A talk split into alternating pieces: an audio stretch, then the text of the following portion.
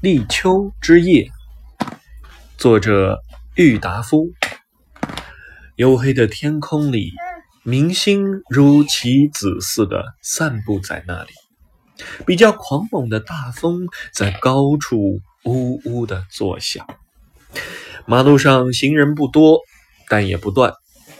汽车过处或天风落下来，阿斯法尔托的路上时时转起一阵。黄沙是穿着单衣觉着不热的时候。马路两旁用夜不熄的灯，比前半夜减了光辉。各家店门已关上了。两人静默默地在马路上走，后面一个穿着一套半旧的夏布洋服。前面的穿着不流行的白纺绸长衫，他们两个原是朋友。穿着洋服的是在访一个同乡的归途，穿长衫的是一个将赴美国的同志那里回来。两人系在马路上偶然遇着的，两都是失业者。你上哪里去？走了一段，穿洋服的问穿长衫的，穿长衫的没有回话，默默的走了一段，头也不朝转来，反问穿洋服的说：“你上哪儿去啊？”穿洋服的也不回答，默默的竟沿了电车线路在那里走。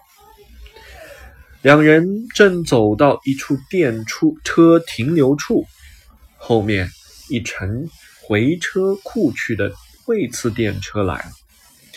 穿长衫的立下来停了一停，等后面的穿洋服的。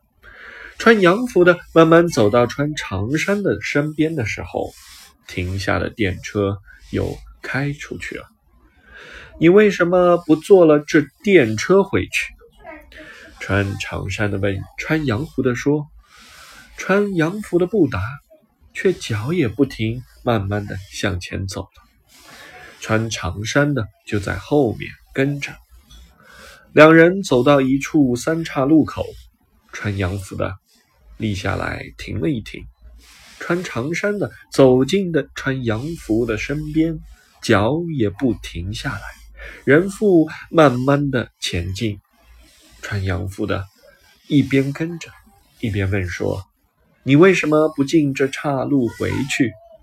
二人默默的前去，他们的身子渐渐离三岔路口远了下去，小了下去。过了一呼，他们的影子就完全被夜气吞没了。